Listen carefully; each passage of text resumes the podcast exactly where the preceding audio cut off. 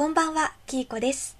ディズニーオタと鉄道オタがお送りする新感覚のオタ番組、オタの心根特別編の時間です。というわけで大変お待たせしました。ディズニー長編作品最新作、塔の上のラプンツェルの感想をネタバレ満載でお届けしたいと思います。弟もね、一緒にお届けできたらよかったんですけれども、残念ながら多忙のためまだ本作品を見られていないので今回は私一人でお届けしたいと思います。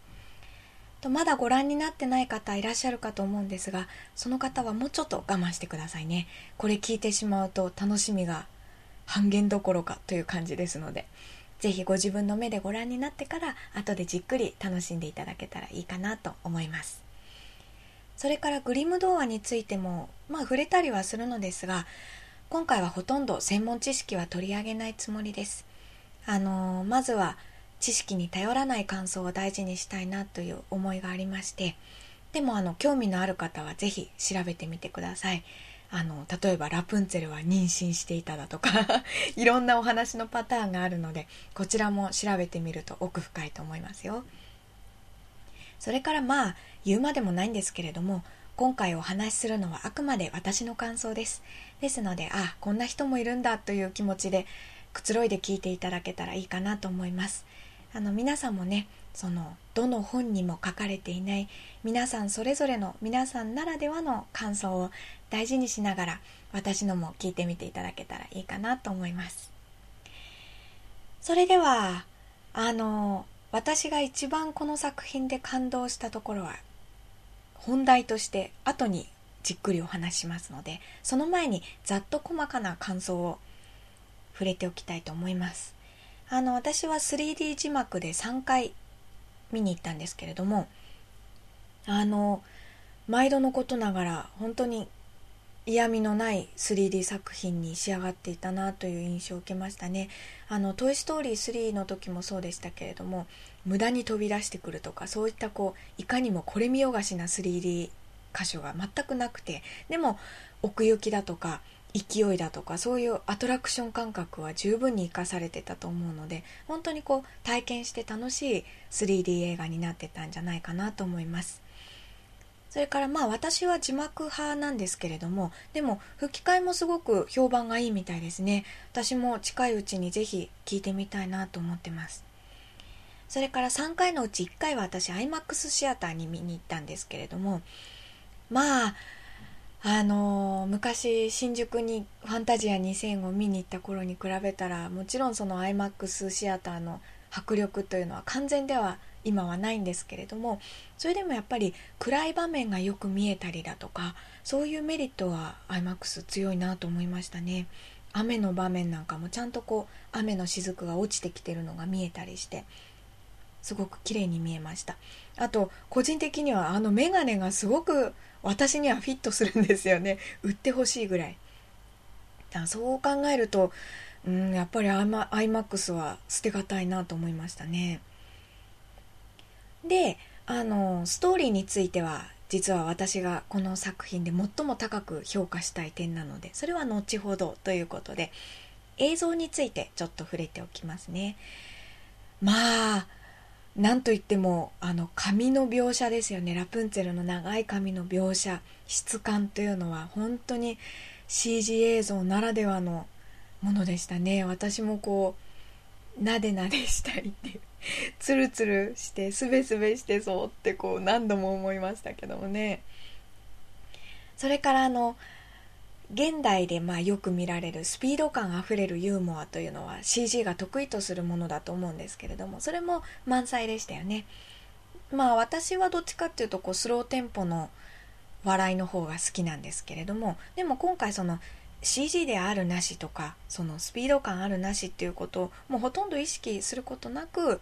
こう楽しめたかなとユーモアはユーモアとして楽しめたかなっていう印象を受けました。私が一番笑ったのは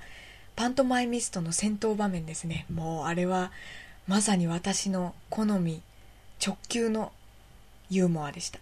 あの臨場感あふれる場面の最中で突然あのスローテンポの曲が流れてで兵士3人があの顔を見せてっていうあれは本当にこう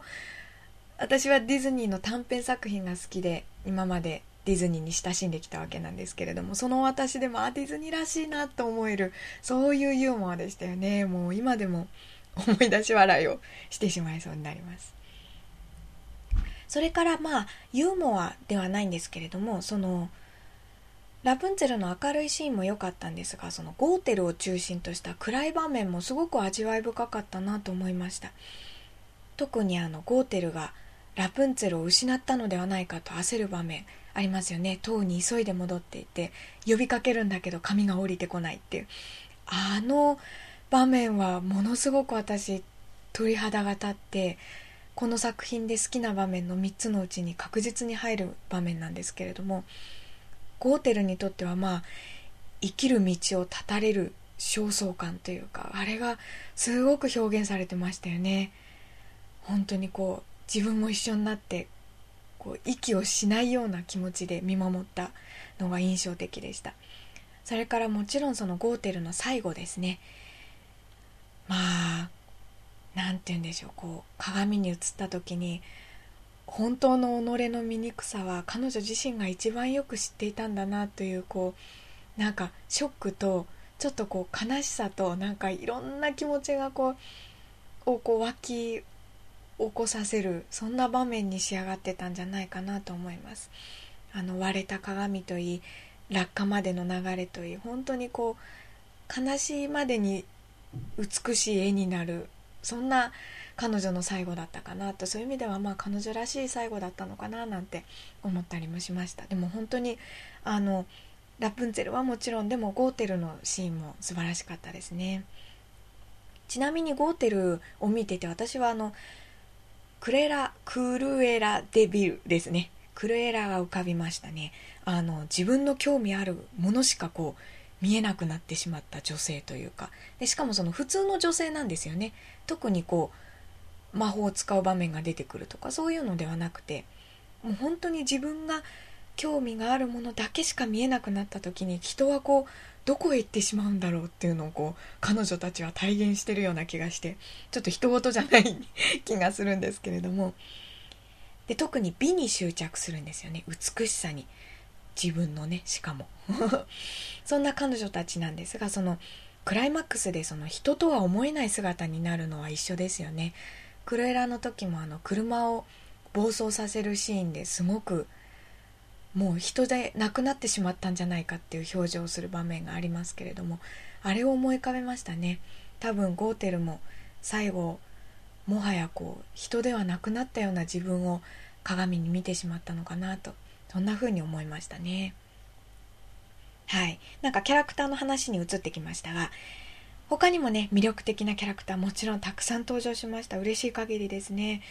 あのラプンツェルはもうなんか私が語るまでもないかなと思うんですけども本当に太陽のような女の子でしたよね。その酒場のやつらに夢を語らせたりとか街の人々をこう踊りに巻き込んで誘い込んでいったりとかこう隅々まで行き渡るこう日の光を持ったような女の子がまさにラプンツェルだったんじゃないかなと思います。であの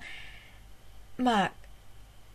病気だとか傷を癒すというあの癒しの能力というのもその太陽のような彼女だからこそ実にこうふさわしい能力が、まあ、偶然ではあっても宿ったのかなっていう気がしますね。それからまあ彼が実は王子だったんではなかろうかという王子と見まごうばかりのマキシマスとかですねもう本当に数えるとキリがないのでやめておきますが好きなキャラクターたくさんできました。でその中でも私が特に好きなキャラクターというのが実はフリンなんですね。ユージーンですがなんかユージーンって私あのラプンツェルが初めて呼ぶシーンが好きなのでなんか私は呼んじゃいけないようなそんな気分になったりしてますけども勝手に。まあここではフリンと呼びましょう。フリンですね。あのー、正直ああいう顔つきのイケメンにはさっぱり私は興味はないんです。あのポスター見た時もあそういうこうイケメン路線で来るんだみたいな。そういう冷めた目で見ていたのであの例の表情が例のあの表情が劇中登場しますけれどもあの瞬間私の不倫評価っていうのは奈落の底に叩きつけられましたからね。本当にあもうもうもう出てこなくていいわ と思って。それぐらい冷ややかな目線で不倫を見ていたわけなんですけれども。でもこの物語の中で最も目に見えて変わっていく人物が不倫なんですよね。そこに、うん、なんか全編通して私は結局惹かれてしまったんだなと思いました。例えばそのこれまでの夢を彼自身の夢を不倫ライダーとしての自分を改める勇気とかですね。ラプンツェルの場合は夢を一つ叶えてまた次の夢へっていくんですけれども不倫の場合は追い続けた夢をまあ変えたんですよね。彼自身が自分が不倫ライダーになったっていう実感を味わったというよりもその前に別のものに気がついたというか。でもそれって結構勇気がいることだと思っていてしかもかなり彼は長い間不倫ライダーを夢見てきたわけなんですけれどもそれが実は本当に自分が望んでる道とは違うのかもって気がついてそれまでの自分を改めるっていうのはちょっとそこにこうグッときてしまいましたね。でそれはこう賢い不倫ならではかなと賢かった不倫らしさがこう見え隠れしてるんじゃないかなと思います。不倫のあの賢さがなかったらこの勇気は出なかったんじゃないかなと思いますね。私賢いキャラクターに弱いので。そういう意味では不倫は最高です。それからあの変化と彼の変化といえばこう最初は歌わないってあんなに言ってたのに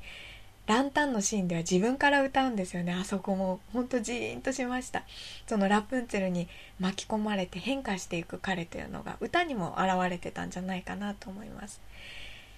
他にもまあマキシマスに突然あの感謝を 感謝の気持ちを示したりとかですね。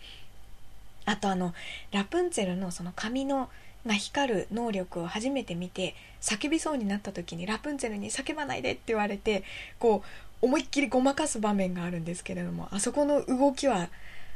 私はこの作品の中で最強かなと思っていてああいう動きってしますよね人間。こうどうしようもなくなってこう何て言うんでしょうこう腕を抱えてみたりとかあの場面あの場面って言ってこう映像を見せられないのがもどかしいんですけれどもあの場面が私はお気に入りなんですがそういったところにマキシマスへの感謝とかそんな場面にこう彼の素直さというかその可愛いなって私がつい思ってしまった場面が随所に見られてそれも良かったですね。そんなわけで私にとっては不倫は賢く可愛い 可愛いとか言っちゃうとあれですけど可愛いキャラクターなんです。憎めなくて一番好きですね。はい。そんなわけでまあ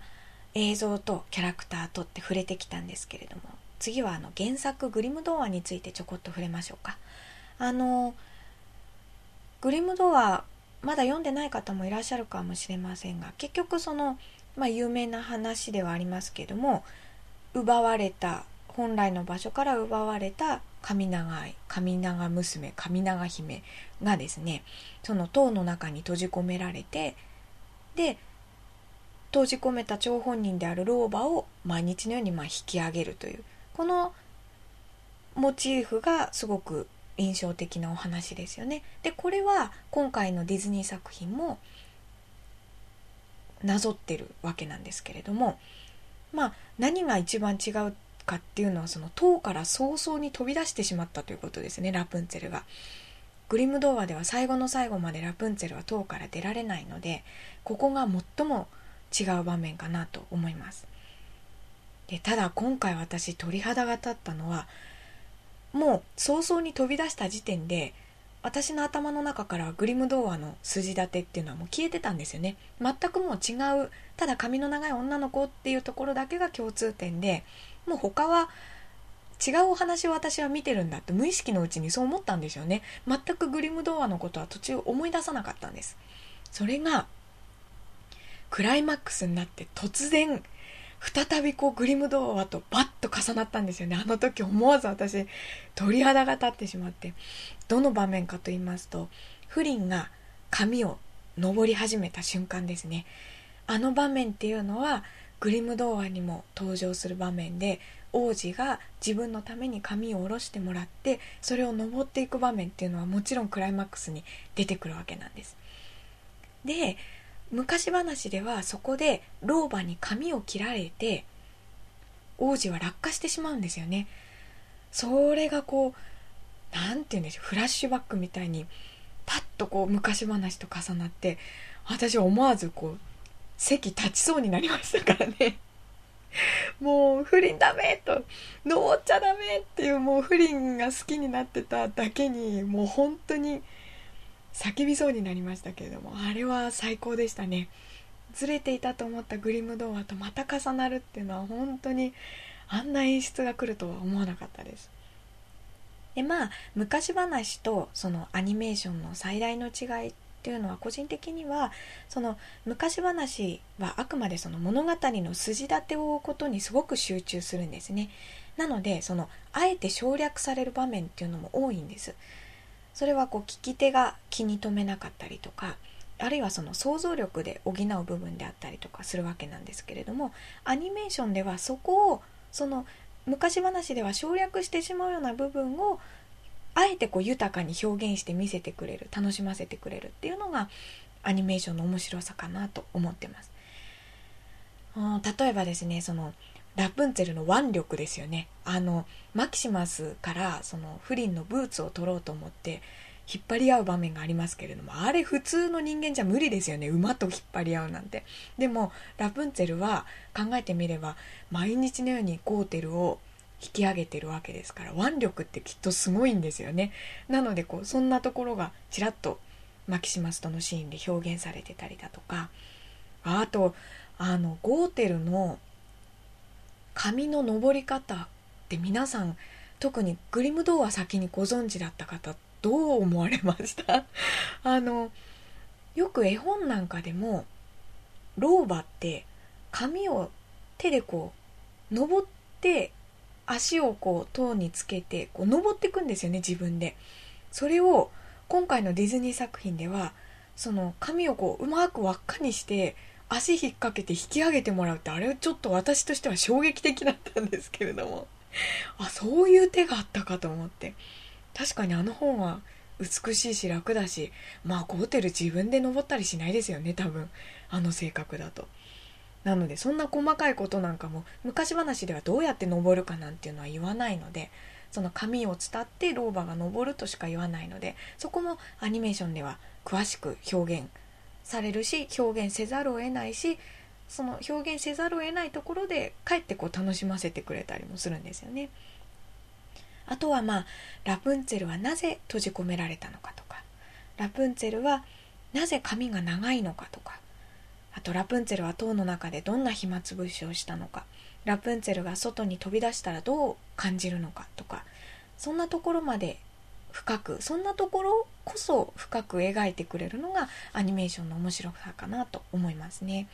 でもちろん昔話にもアニメーションにもそれぞれの面白さ楽しみ方というのがあると思うんですけれどもそれは私がずっと言ってきたことなんですがこれまでの作品と比べて昔話とアニメーションその両者がすごく強調しているのを私は感じたんですねなんか重なり合うところはぴったり重なってでもお互いの良さは生かしてこれほどまでに強調した作品はなかったのではないかなというぐらいそういう心地よさを感じました。どっちも好きな身としては。私も昔話は大好きですのでどっちも好きな私としてはすごくそこが心地よく感じたんですよね。多分その制作陣が原作の魅力昔話の魅力もすごく大切にしてくれたんじゃないかなとそう思いましたね。これはあのこれから本題を話していくとより伝わるんじゃないかなと思うんですがこれまでの作品以上にグリム童話とディズニーアニメーションというのが手を取り合ったんじゃないかなという印象を強く強く受けました。はい。そんなわけでメモが3枚目に入りましたよ。私今回語り漏れのないように メモしてお届けしてますけれども。では早速本題に入りましょう。私がこの作品で最も魅力的に感じた点というのを今からお話ししたいと思います。それは何かと言いますとまあ一言で言ってしまえばディズニーが見せようとしている魔法って何だったんだろうっていうところから始まっものなんですね。とディズニーっていうとよくま夢とか魔法って言うんですけれども夢の方は割とあのプリンセスと魔法のキスの方でかなり吟味されたんじゃないかなというふうに思ってるんですね私あの作品はそこを一番評価したいなと思ってるんですけれどもで今回の「塔の上のラプンツェル」でもすごく多様な夢があったり夢を叶えた後の新しい夢を描いてくれたりすごく夢についてもいろんな姿を見せてくれましたよね。そこもすごく味わい深かったです。でプラス今回は魔法ディズニーが描く魔法特に夢を叶える魔法ですよね。それがどんな風に描かれているかというところに私はすごく関心を持ちました。でまあこの魔法っていうのはディズニー作品をファンタジックに仕上げる要素の一つだと思うんですけれどもでも一方で一般の人にはこう無駄にキラキラしたような印象を与えてるんじゃないかなって思うこときっと皆さんもあると思うんですよね。例えばディズニーの魔法っていうと大抵出てくるのがあのシンデレラの馬車が出てくる場面だとかドレスが変わる場面だとかですけれどもすごくこうキラキラっとしててでも逆を言えばこう現実には起こりえない絵空事でしょとか夢を魔法で叶えるなんてなんかねとか そんな印象をディズニーに対して持ってる人ってそう少なくはないんじゃないかなと思うんですよね。で私もそんな感想をこうディズニーオタじゃない人たちからこう聞いたりするたびにディズニーが見せようとしている魔法ってそもそも一体何なんだろうっていうのはずっと気になってたんですね。いまいちこう自分の中では整理されてなかったというかはっきりとした答えが見つけられていなかったんです。ところがですね今回第50作目にして見事にそこを表現してくれたんじゃないかなと私は思ってます。私は大納得でしたね。それをこれからちょっとうまく説明できるかがわからないですけれどもお話ししていきたいなと思います。でまあディズニーのプリンセス作品にとってものいわゆる魔法っていうのは、まあ、魔法の定義ってそんなに単純ではないと思うんですけれども今回はまあイメージとして浮かぶものをパッと取り上げると例えばまあ人間を野獣に変えるとかあるいは人間をカエルに変えるとか人魚を人間に変えたものが魔法でしたよね。それから先ほども出たようにシンデレラにドレスや馬車を与えてくれるものであったりとか魔法使いが操るものっていう漠然とした魔法のイメージがあるんですけれどもちなみにあのシンデレラ、ハイカブリの方は、あの、ユーストリームでね、語りを、まあ、拙い語りでしたが、披露したことがあるんですけれども、それでは、昔話では魔法使いは登場しなかったですよね。なので、あれは、シンデレラに登場するあの魔法使いのおばあさんというのは、かなりディズニー色の強いものだと思うんですけれども、まあそういった漠然とした魔法のイメージってすでに出ている作品の中であると思うんですが今回のいわゆる魔法まあ魔法の花だとか魔法の紙ですよねこれは昔話には原作には一切登場しません。こういったものはこれまでのその漠然とした魔法とは性質が異なると私は思ってるんですね。これまでのはその人間をカエルに変えるだとかあるいはシンデレラにドレスや馬車を与えるだとか魔法使いが使うだとかっていう魔法に対して今回のいわゆる魔法っていうのはプリンセス本人が持ってる生まれながらの性質なんですよね。うん、なんか個性と言ってもいいかなと思うんですけれどもあれと同じですよね。ダンボの大きな耳。その本人にとっては摩訶不思議ってわけではないんですよ。もう物心つく前からすでにあるもので。ただなんか周囲と違うなという。で周囲はキーの目でそれを見るなと思ってるぐらいで本人にとってはもう当たり前のように自分に存在してしまった性質だと思うんですね。まあ個性と言いましたけれどもあのちょっと話それますけれども映画マゴリアムおじさんの不思議なおもちゃ屋というのがあるんですけれどもそれのパンフレットにダスティン・ホフマンのインタビューがあってそこで彼が魔法っていうのは一人一人の個性が持つ奇跡なんだなんていう定義をしていてへえと思ったんですけれどもこの時も魔法と個性の結びつきって面白いなと思ったんですがまあそれはちょっと脱線ですけれどもとにかくこれまでのいわゆる魔法の表現の仕方と違って今回はプリンセス本人が持つ生まれながらの性質としてそのいわゆる魔法があったんじゃないかなと思います。でこのいわゆる魔法魔法の花だとか紙の役割っていうのは今回ストーリー上の基本設定に過ぎないと思うんですね。ちょっとうまく説明が難しいんですけれども。このいわゆる今回の魔法っていうのは、まあ、ゴーテルにとらわれるきっかけとなってで、まあ、最後の最後で不倫を助けることにはなるんですが本人にとっては生まれつきの性質であるためにいわゆるその魔法そのもの病や傷を治すっていう魔法そのものはあまり目立った働きをしないんですよね。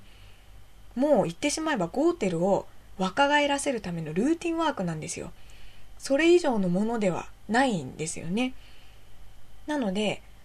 これまでの大きな魔法のようにこう主人公の人生を大きく動かしていくようなそんな魔法とはちょっと違ってもともと彼女に存在したそんな魔法なんですよね。この辺が今までとかなり違うんじゃないかなと私は思ってます。で私が一番言いたいのはプリンセス、まあ、主人公のラプンツェルの人生にとってそのいわゆる魔法の花とか魔法の紙よりももっと大きなものがストーリーを動かす転機となってるような気がするんです。つまりラプンツェルの人生を大きく動かしたものがいわゆるそのキラキラっとした魔法ではなくてもっと違ったものが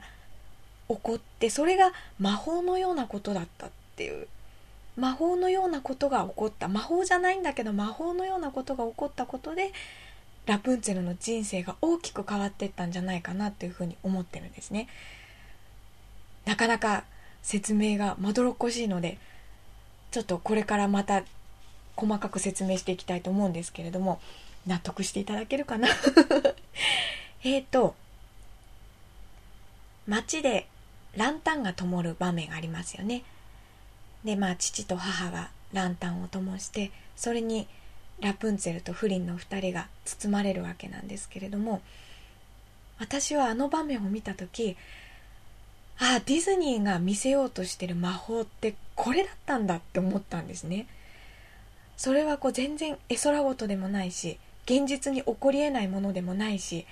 何の考えも思いもなしにこう杖をさっと振れば出てくる空虚な魔法でもないっていうそのディズニーが見せようとしていた魔法っていうのはこれなんじゃないかっていうのをあの場面で思ったんです。でどんなものかっていうとそもそも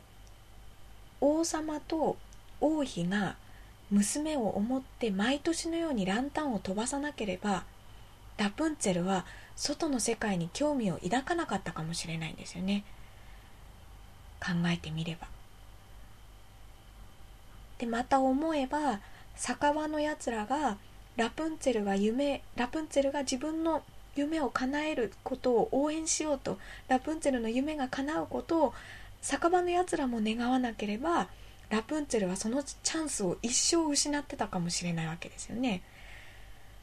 そしてフリンのラプンツェルに外の世界を楽しませてやりたいとかラプンツェルの夢を叶えてやりたいっていうフリンの願いがラプンツェルの手にあの太陽の小さな旗を渡すわけですよね。フリンは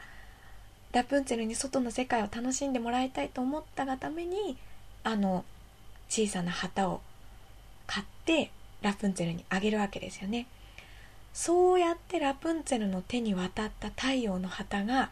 大変な奇跡を巻き起こす場面がありましたよねラプンツェルが自分が王女であることに気がつくっていうあの場面ですけれどもあの場面こそがまさに魔法のようだったって思うんですね。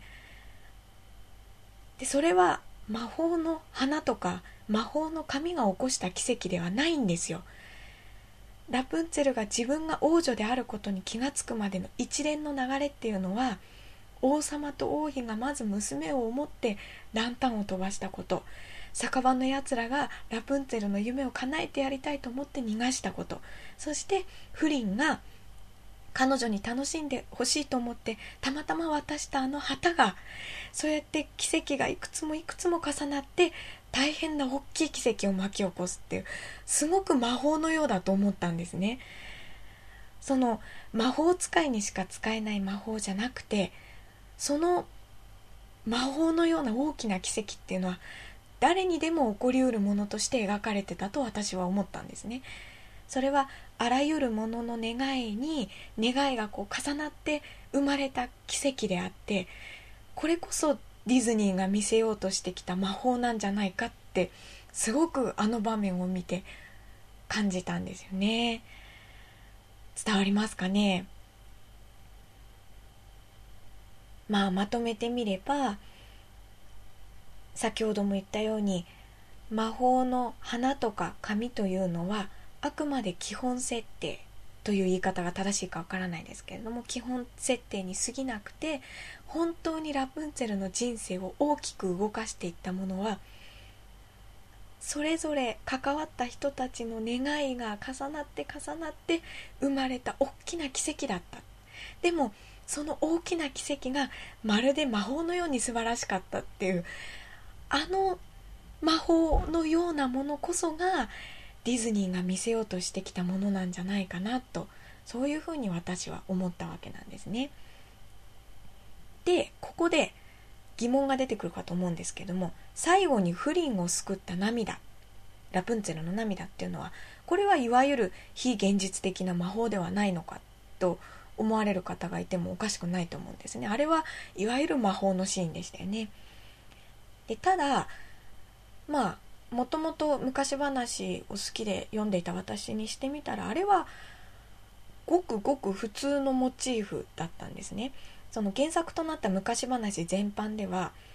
あの涙で人が生き返る生き返るまではあったかな。その目が見えるようになるっていうのがよくあるモチーフなんですけれどもそれは魔法でも何でもなくて魔法使いしか使えない能力でも何でもなくて本当によくあるモチーフなんですね。治ってほしい、まあ、目が見えないっていうパターンが多いんですがそれが治ってほしいと思って願って流した涙が相手の目に入ることによって目が見えるようになるっていうこれは昔話では大変よく見られるモチーフなんです。で実際あの原作のグリム童話の方のラプンツェルでも王子は老婆に髪を切られて塔の上から落下してしまうわけなんですけれども落下して失明してしまうんですねでもその時に塔から追い出されたラプンツェルが駆け寄って涙を流してその涙が王子の目に入って王子はまた目が見えるようになるっていうそれが原作のモチーフなんですね。で何もこれはグリム童話だけではなくて例えば日本の昔話あの遠野で語られたりしてるんですけれども「お月お星」という昔話があるんですね。この2人の姉妹が、まあ、いろんな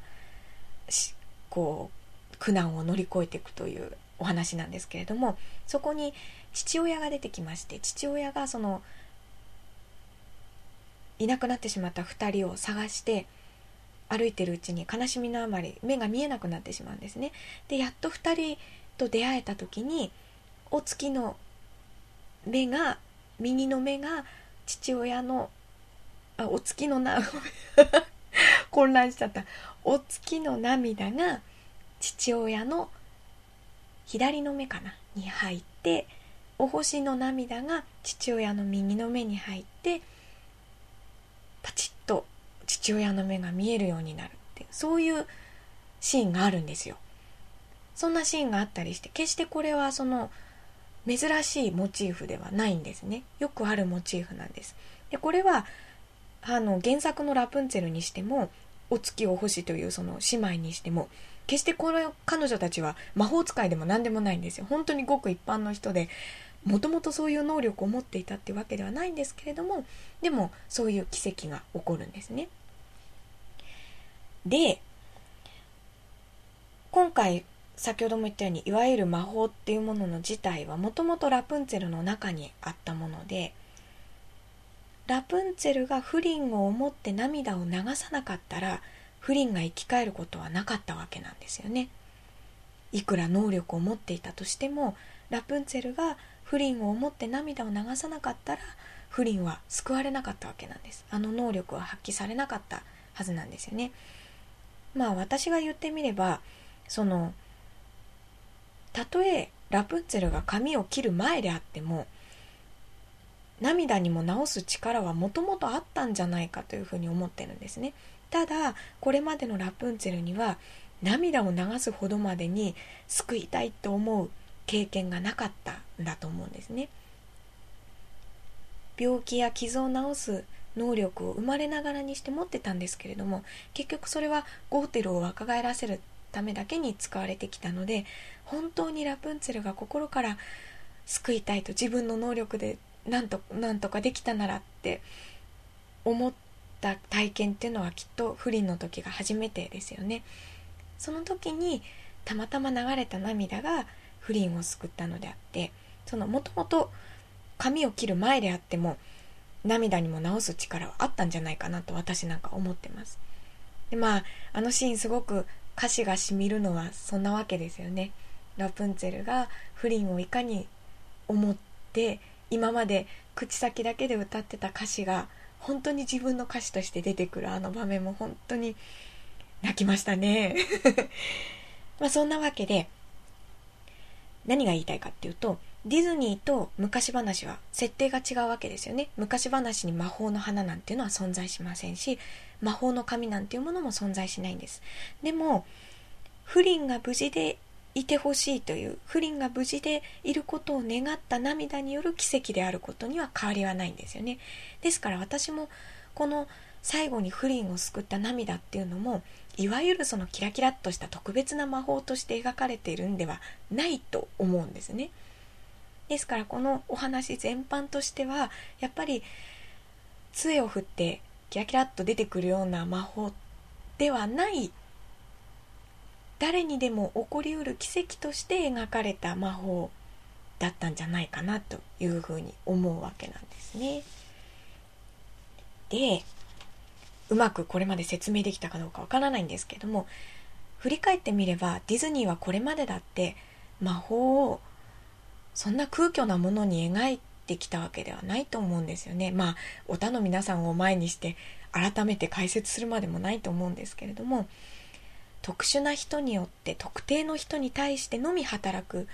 魔法ではなくて、現実に誰にでも起こりうる奇跡を魔法のように描いてきたものがディズニー作品の魔法なんじゃないかなと思ってます。シンデレラにしても確かに原作には魔法使いは登場しないんですけれどもでもじゃあシンデレラがたまたま運よく魔法使いという特殊な人に出会ってたまたま運よくそれによって王子の愛を射止めてってそんな話を描きたいために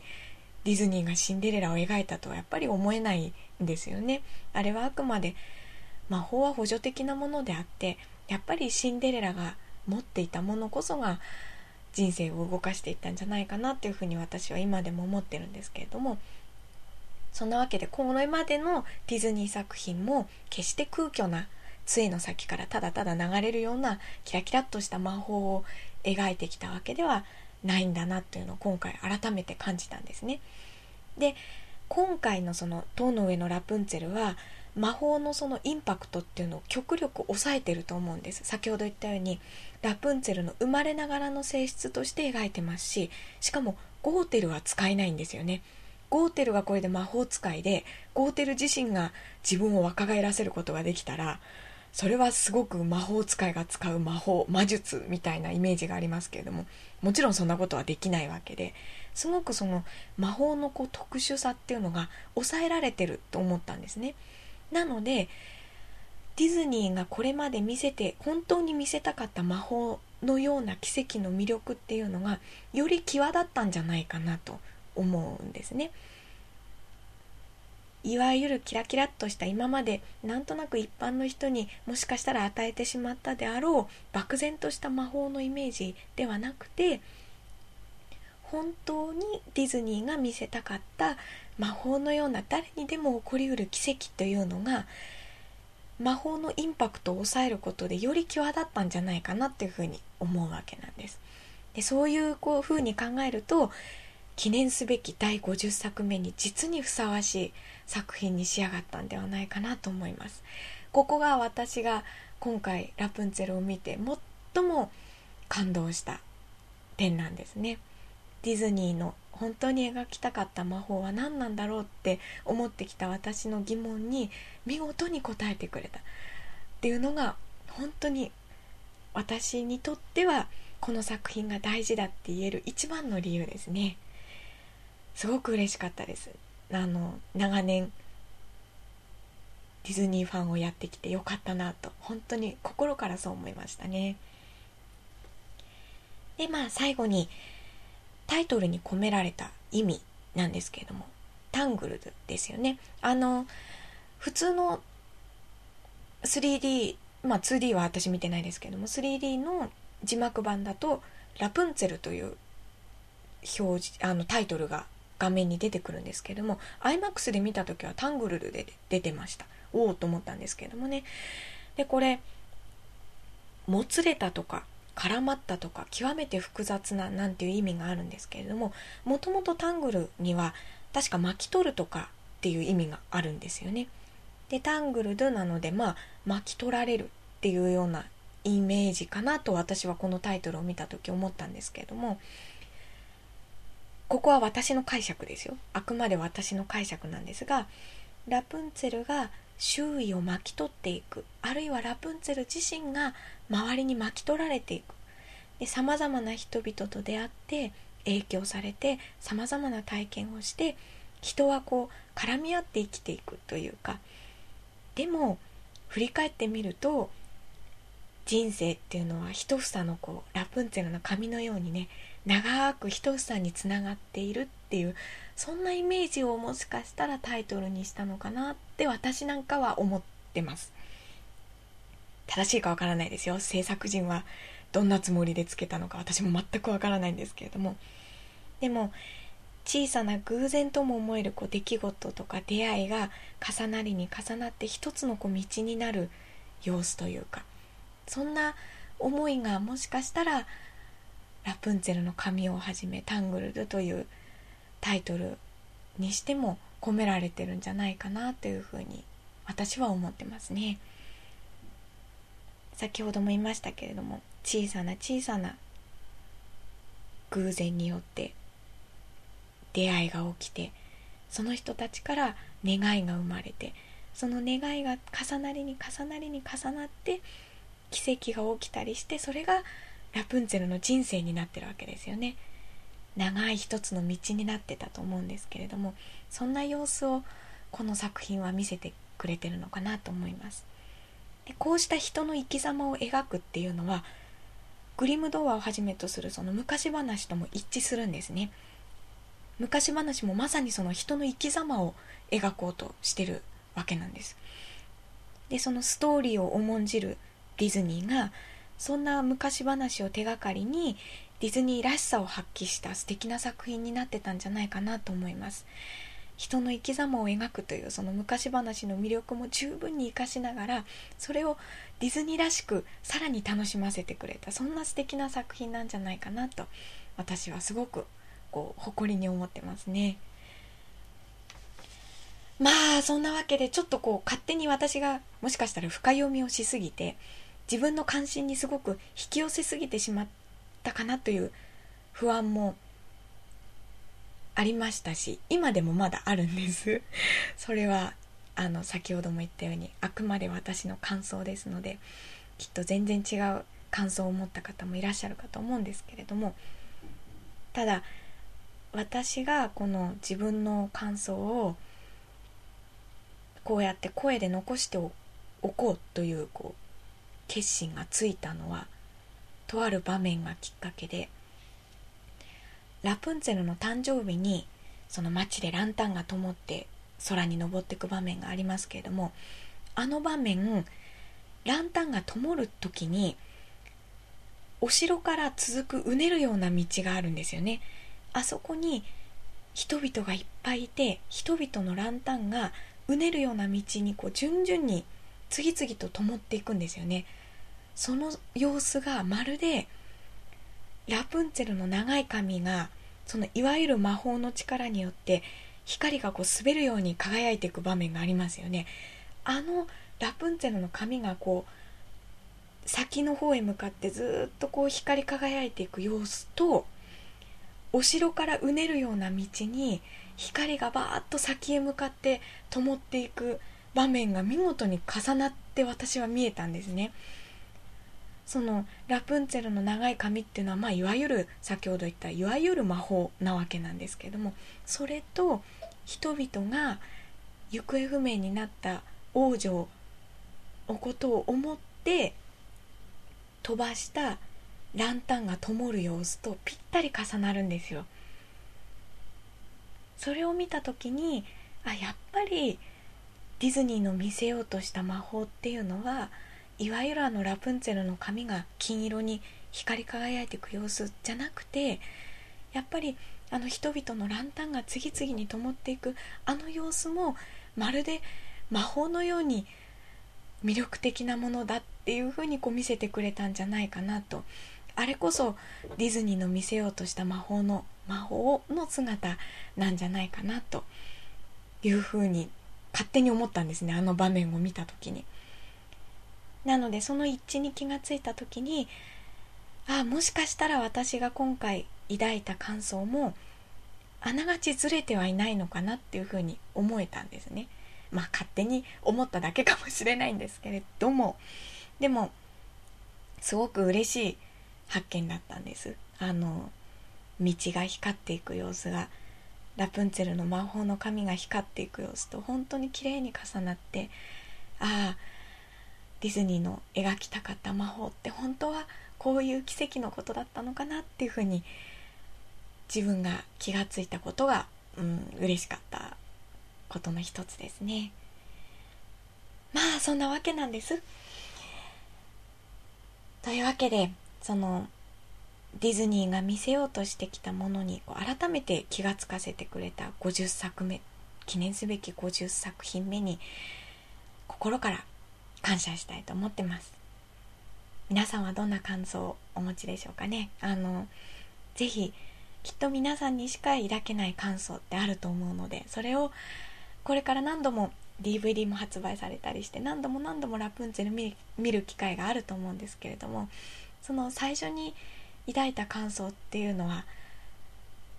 その人にとってはあながちずれてないんじゃないかなと私は思うので皆さんも是非大事にしてください。私も